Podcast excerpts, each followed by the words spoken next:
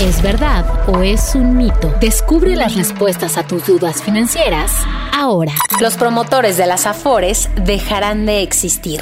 ¿Verdad o mito? Mito. La CONSAR publicó en febrero pasado modificaciones a la ley para que ahora se conviertan en asesores provisionales. La autoridad busca que los trabajadores reciban una mejor asesoría. Dichos promotores seguirán cobrando comisiones. ¿Verdad o mito? ¿Verdad? Los promotores continuarán recibiendo comisiones, el cambio es que ahora esta comisión va a depender del número de cuentas nuevas que atraigan a la FORE y de que sus clientes hagan ahorro voluntario. La eliminación de comisiones por traspaso de cuenta evitará fraudes. ¿Verdad o mito? Mito. Si bien es cierto que había algunos promotores que te cambiaban de Afore sin que te dieras cuenta o con engaños, estas prácticas no están exentas de desaparecer.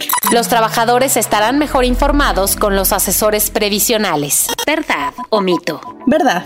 Lo que busca la autoridad es que los trabajadores entiendan que el ahorro voluntario también es importante para lograr una buena pensión y serán ellos quienes nos ayuden. Dejaré de recibir mi estado de cuenta en papel. ¿Verdad o mito?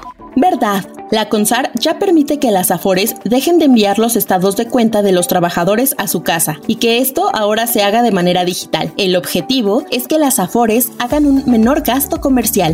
¿Verdad o mito?